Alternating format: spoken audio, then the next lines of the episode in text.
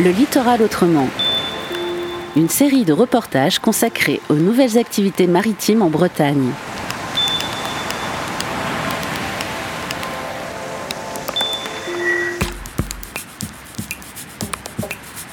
Aujourd'hui, nous sommes à Concarneau, en compagnie de Nadia Méziane, professeure et chef de la station marine. Dans son bureau, situé au-dessus du marinarium et des laboratoires de recherche, elle retrace l'histoire de la station marine de Concarneau. Une station marine a plusieurs objectifs. C'est déjà de permettre de donner un accès aux scientifiques à la mer. Hein, parce que faire du marin euh, à Paris, on peut le faire. Hein. moi, je l'ai fait pendant 20 ans, mais on a nos terrains de jeu, entre guillemets, qui sont euh, à l'autre bout du monde. Là, c'est donner un accès à la mer et, sur du local. La station marine, elle va avoir pour objectif eh bien, de faire de la recherche sur la faune et de la flore locale, de faire des observatoires locaux pour voir comment évolue cette faune et cette flore. Ici, on est dans une station marine du muséum. On a en plus ce lien avec le public, avec la médiation scientifique. Toutes les stations marines ont aussi une, composante formation, hein, qu'elles universitaire. Euh, et chez nous, elle est universitaire et formation continue. Il est important que les étudiants viennent sur le terrain et observent par eux-mêmes la biodiversité, fassent des, expérimentations sur le marin, par exemple de respiration, de croissance. Et donc c'est euh, aussi un endroit, une station marine où on va enseigner euh, en appliquant en fait les concepts et en faisant du terrain.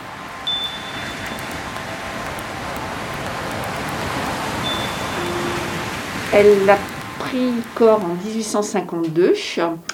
Euh, quand Victor Coste, qui était professeur au Collège de France, a visité euh, la baie de, Concarneau, euh, à la demande du ministère de la Marine, qui s'inquiétait à l'époque de la diminution des stocks euh, d'huîtres, qui étaient euh, très prisés, très consommés par les gens qui avaient de l'argent, bien sûr. Et déjà à l'époque, eh bien, on s'apercevait que puiser comme ça dans la ressource sans faire attention, eh bien, on, allait vers euh, plus de ressources. Donc ils ont mandaté Victor Coste pour qu'il trouve une solution. Et sa solution, ça a été de créer cette station marine qui a été inaugurée en 1859 et qui, de ce fait, est la plus ancienne station marine au monde encore en activité.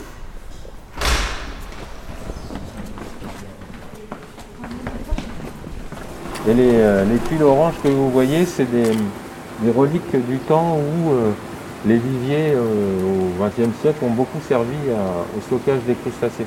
Sébastien Cadiou, océanographe et responsable du marinarium de Concarneau. Vous avez peut-être connu les viviers de Concarneau, la société de mariage. En fait, on pouvait, par la porte ici, hein, on descendait la rampe d'accès au vivier, et puis donc il y avait des préfabriqués qui étaient suspendus au-dessus des, des viviers et on pouvait venir acheter ces crustacés.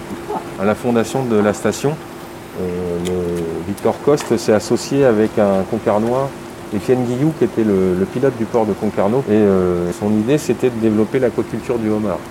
Il a commencé à bosser là-dedans, à vouloir faire de la reproduction de homards, mais au final, il s'est rendu compte que c'était très compliqué. Mais par contre, il a vu qu'on pouvait les stocker facilement. Donc il a demandé à, la construction de la station s'il pouvait utiliser une partie des viviers pour stocker les crustacés.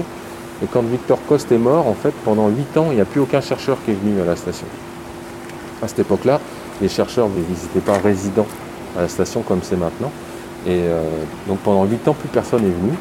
Et donc Étienne Guillou s'est approprié euh, l'ancien bâtiment et tous les viviers. Et ah quand, les ah chercheurs, quand les chercheurs sont revenus, ça a été compliqué de le faire partir. Il y a eu des procès. Euh, et après, ça s'est définitivement réglé quand le muséum a repris la station.